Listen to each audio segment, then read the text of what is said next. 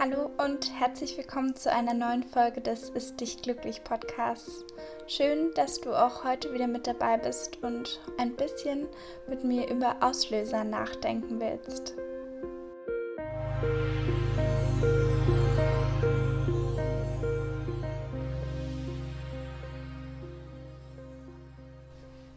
Hallo ihr Lieben da draußen, ihr fragt euch jetzt sicher alle, warum ich jetzt über Auslöser sprechen möchte, wo wir doch eigentlich hier in einem Ernährungspodcast sind.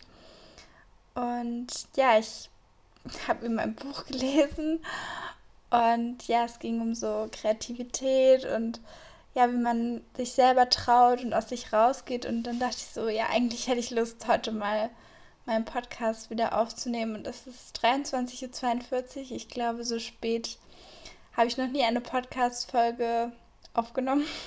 Wahrscheinlich hört man es auch ein bisschen an meiner Stimme. Aber ich hoffe, das stört euch nicht und das gefällt euch vielleicht auch, dass es heute ein bisschen anderen Touch hat und es so ein bisschen wie eine gute Nachtgeschichte vielleicht auch ist. Es ist keine leichte Geschichte, die ich heute mit euch teilen möchte, aber ich glaube, dass gerade ja diese Nachtstimmung mir heute dabei hilft, das mit euch zu teilen und ja, vielleicht geht es euch ja auch manchmal so, dass gerade abends diese ja tiefgründigen Gedanken und diese manchmal auch schweren Gedanken kommen und man sich gerne mit anderen darüber austauschen möchte, dass man gerne mit seiner Geschichte nach draußen gehen möchte und Menschen finden möchte, die ähnlich fühlen und etwas Ähnliches vielleicht erlebt haben. Und ja, ich hoffe, ihr findet euch selber vielleicht ein bisschen auch in dieser Geschichte wieder und denkt ein bisschen darüber nach. Ja, ihr wisst ja, dass ich keine ganz leichte Vergangenheit mit dem Thema Ernährung habe und ja, deshalb auch diesen Podcast hier gestartet habe ich habe aber nie wirklich darüber gesprochen, wie es dazu gekommen ist in den letzten zwölf Folgen. Und ich denke, das schulde ich euch vielleicht noch ein bisschen, da die Hintergründe etwas genauer zu erzählen. Und viele denken ja immer, dass gestörtes Essverhalten oder Essverhalten, was nicht so ideal ist, wo man sich Dinge verbietet, wo man nicht auf seinen Körper hört, dass es damit zu tun hat, dass man falsche Körperbilder auf Instagram sieht oder bei Germany's Next Topmodel, was ja auch aktuell wieder in der hundertsten Staffel gefühlt im Fernsehen läuft. Aber ja, das ist manchmal gar nicht so der Fall, sondern es gibt noch viel, viel mehr Motive und ganz andere Motive, die man manchmal gar nicht so ja gar nicht so wahrnehmen möchte und gar nicht so auf dem Schirm hat. Und gerade darin, denke ich, liegt auch viel die Gefahr, dass man solche Dinge total übersieht und dann auch denkt, ja, bei dem Menschen muss doch eigentlich alles in Ordnung sein, da ist doch gar nichts Schlimmes in seinem Leben oder so. Meine Geschichte beginnt so in der 9., 10. Klasse. Ich kann es euch nicht mehr ganz genau sagen, aber ich denke, so roundabout wird es gewesen sein. Ich war also 15 oder 16 vielleicht. Ja, und ich war das erste Mal richtig, richtig verliebt. Also ich muss sagen, ich bin jemand, der sich schnell verliebt. Und vor allen Dingen früher in der Schule war das so, dass ich schnell für Leute so geschwärmt habe, aber meistens so innerlich. Also ich habe das jetzt nie groß Leuten erzählt, weil ich einmal schlechte Erfahrungen damit gemacht hatte, dass ja ich das jemandem anvertraut hatte, dass ich mich verguckt hatte und ja, das dann gefühlt zwei Tage später die ganze Schule wusste. Das war natürlich super unangenehm. Naja, aber ich war das erste Mal so wirklich richtig verliebt. Also so, weil mit 15, 16 ist man ja auch das erste Mal so, dass man sich auch wirklich was vorstellen kann, dass Liebe auch oder eine Beziehung auch irgendwie greifbarer wird, als wenn man so, ja, mit zwölf oder so für irgendjemanden mal schwärmt und so denkt, oh, ich hätte ja schon mal gerne eine Beziehung. Ähm, genau. Also ich war 15 und ja, er ging in meine Parallelklasse und wir hatten zusammen Lateinunterricht. Jetzt wird der alle denken, so super romantic Lateinunterricht. Ähm, ja. Aber ja, die Liebe macht auch vor Lateinunterricht keinen Halt und ja, er war super schlau, intelligent, gut aussehend für meine damaligen Verhältnisse oder meinen damaligen Geschmack scheinbar. Er war, glaube ich, auch ein Jahr älter als ich, aber wir waren trotzdem in der gleichen Stufe. Ich muss aber auch sagen, dass ich früher eingeschult wurde. Und ja, also ich fand ihn auf jeden Fall super toll und dachte so, hey, das ist mal einer, der irgendwie Grips hat und der jetzt nicht so oh, wie die anderen Jungs immer nur zocken will und keine Ahnung. Also, naja, auf jeden Fall erschien er mir irgendwie greifbarer und vernünftiger als viele andere Jungs in dem Alter. Und ja, dann war ich irgendwie so voll verguckt und eines Tages, da kannten wir uns eigentlich noch gar nicht so lange, aber ich wusste schon, dass ich ihn irgendwie mag. Und da kam dann raus, dass sein Papa gestorben war. Und es hat mich total mitgenommen, weil ich auch gesehen habe, wie er gelitten hat. Und es war das erste Mal, dass, ja, dass mich so Geschichten von Klassenkameraden praktisch so auch mitgenommen haben. Also davor gab es auch gar nicht so viele. Und ja, dann war das so, dass mich das auf jeden Fall bewegt hat. Aber es hat mich auf jeden Fall für ihn, also es ging mir vor allen Dingen um ihn. Und ich habe halt gesehen, wie sehr er gelitten hat und wie er innerhalb kürzester Zeit halt auch Gewicht verloren hat, weil er eben keine Kraft mehr hatte wahrscheinlich und weil er einfach auch unfassbar traurig gewesen ist. Und wir hatten unsere Schließfächer nebeneinander. Und ich weiß noch, dass an einem Tag war es so, dass wir unsere Bücher geholt haben und er eben auch dabei war. Und ich glaube, wir waren noch nur zu zweit oder zu dritt mit noch einer Freundin von mir. Und wir haben kurz gesprochen und auf jeden Fall rutschte sein Pullover an der Hand so ein Stück runter und man konnte halt sehen, wie, wie so zwei Knochen so an der Hand, am Handgelenk so richtig rausgestochen haben. Und in dem Moment habe ich mir in den Kopf gesetzt, dass wenn ich irgendeine Chance haben will, mit ihm zusammen zu sein, dann muss ich noch zerbrechlicher sein als er. Und dann muss man auch diese Handknochen bei mir rausstechen sehen. Ja, es fällt mir schwer, das so, obwohl das schon so lange her ist und ich eigentlich schon voll so drüber hinweg bin, fällt es mir auch heute schwer, so darüber zu sprechen, weil das einfach so unendlich dumm gewesen ist.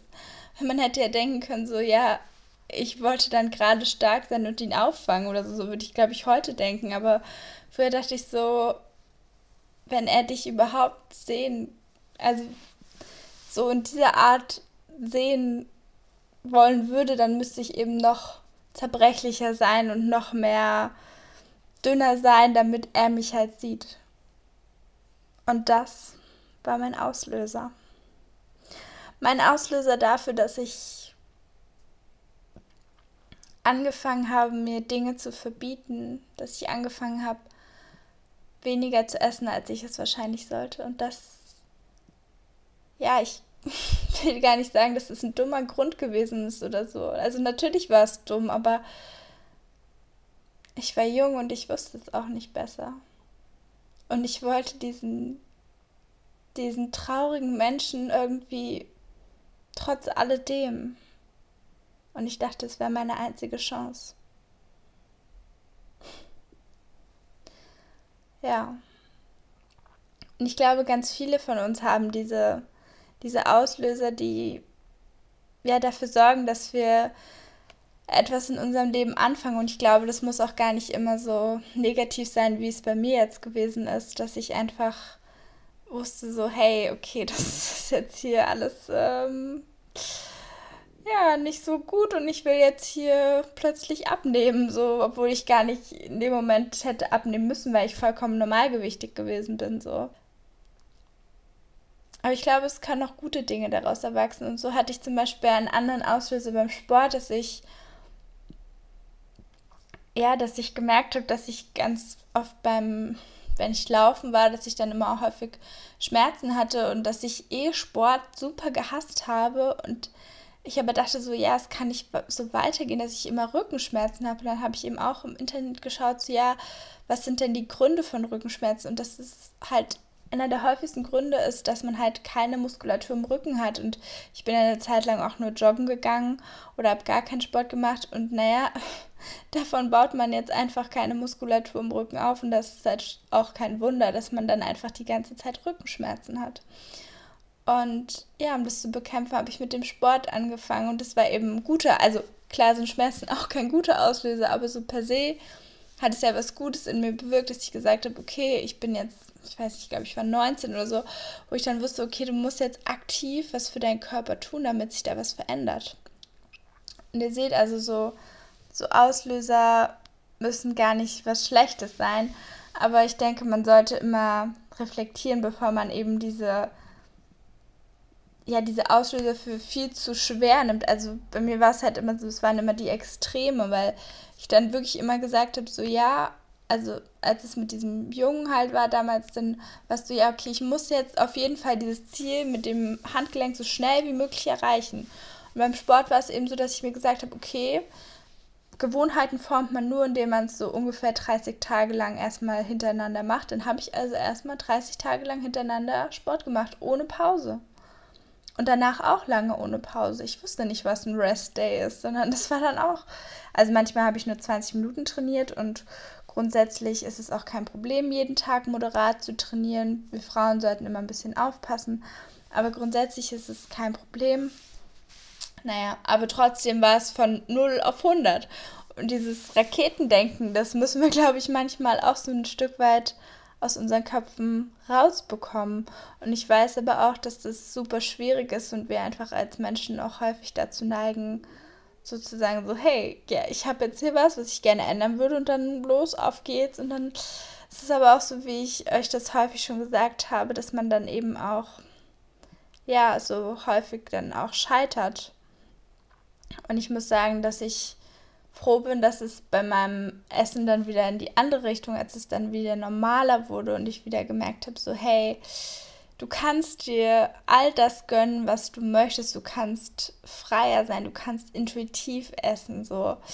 Und trotzdem die Figur haben, die du gerne möchtest, ohne jetzt jeden Tag unfassbar viel Sport zu machen oder mittags gar nichts zu essen oder so. Und das kam aber bei mir erst schrittweise. Da war es eben so, dass ich keinen, also ich würde sagen, ich hatte keinen konkreten Auslöser. Also es kam schon mit dem Sport, dass ich gemerkt habe, okay, mein Körper braucht einfach mehr.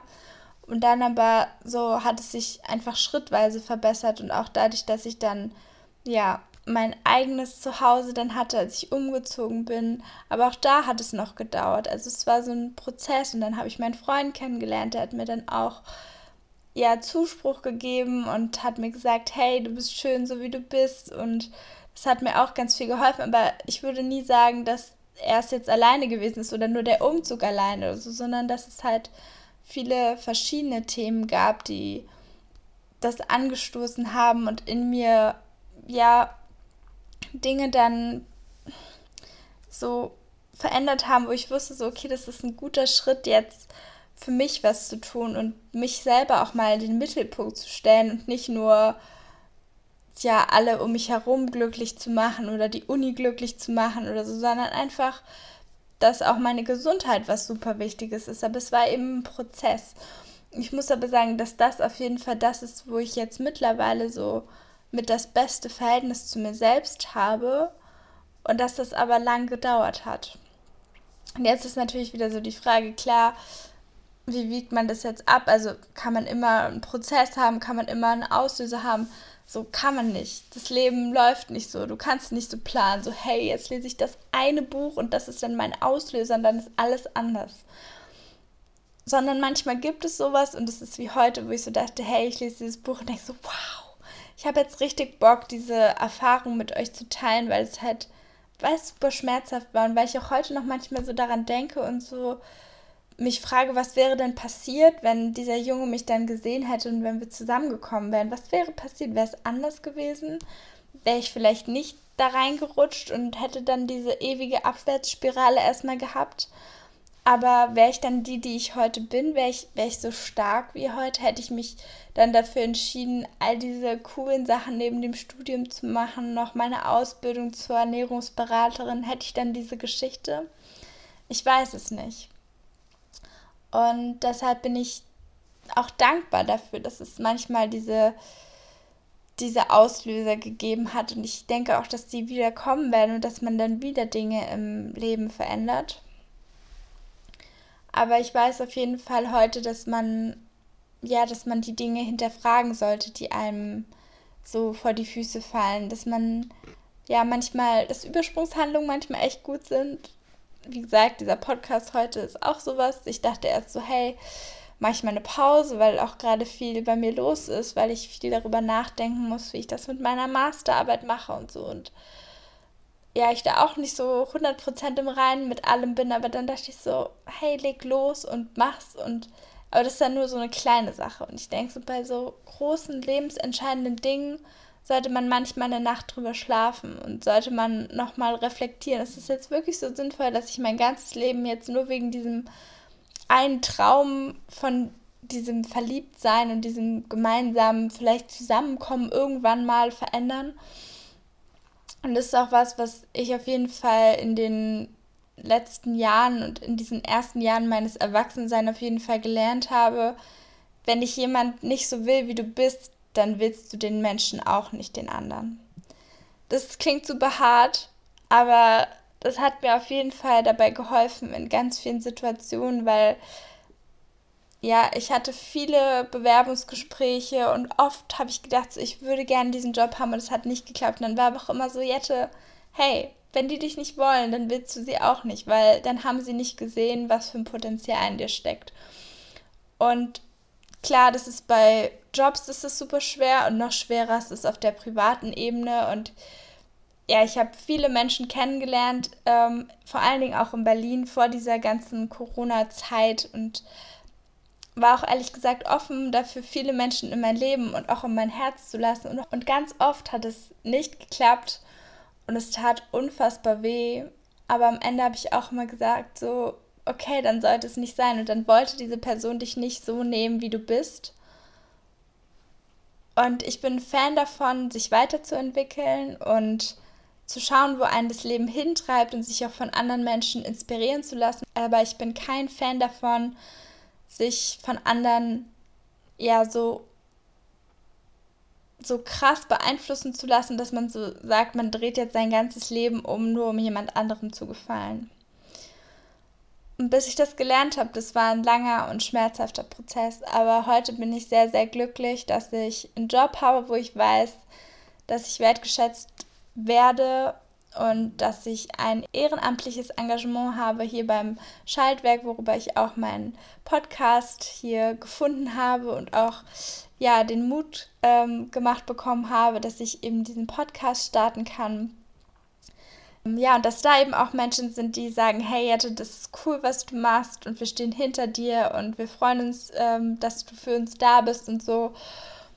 Ja, eben, und dass ich auch jetzt ganz viele Menschen habe in meinem privaten Umfeld, die für mich da sind, aber auch einfach nur, weil sie für mich da sein wollen und weil sie mich so nehmen, wie ich bin und weil sie dazu beitragen wollen, dass ich wachse, aber nicht, dass ich mich irgendwie nur zu ihren Wünschen so verändere. Ja, das war eine ganz schön harte Folge. Ich glaube, ihr habt gemerkt, dass ich am Anfang echt gestruggelt habe, diese Geschichte mit euch zu teilen und ich werde morgen diesen Podcast schneiden und ich weiß auch noch nicht, ob ähm, ich den dann nicht einfach wieder löschen werde, keine Ahnung. Aber mal schauen, was ihr dann alles noch von diesem Podcast hört und ich hoffe einfach, ihr ja, seid irgendwie ein bisschen inspiriert davon, auch mal zu reflektieren, was bei euch im Leben gerade so ist, was bei euch vielleicht Auslöser in der Vergangenheit gewesen sind und was ihr vielleicht heute ja, daraus mitnehmen könnt, einfach um in Zukunft Entscheidungen ein Stück weit anders zu treffen, als ihr sie in der Vergangenheit getroffen habt. Und in diesem Sinne wünsche ich euch einen wunderschönen Tag oder eine gute Nacht, wenn ihr diesen Podcast auch so spät hört, wie ich ihn gerade aufnehme. Und wir hören uns bald wieder.